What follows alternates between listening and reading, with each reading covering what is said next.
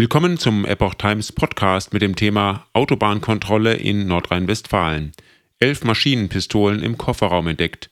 Ein Artikel von Epoch Times vom 29.03.2023.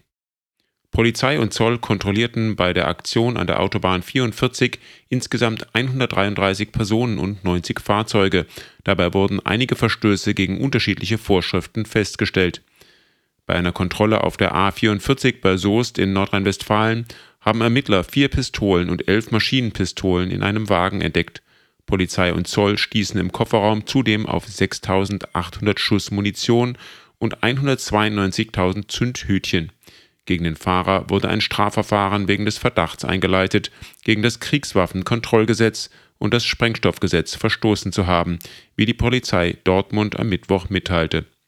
Der 42-Jährige habe zwar Dokumente vorlegen können, die den Kauf der Waffen in den Niederlanden belegten, ein Nachweis für den legalen Transport der Waffen in Deutschland besaß der Mann jedoch nicht, hieß es weiter.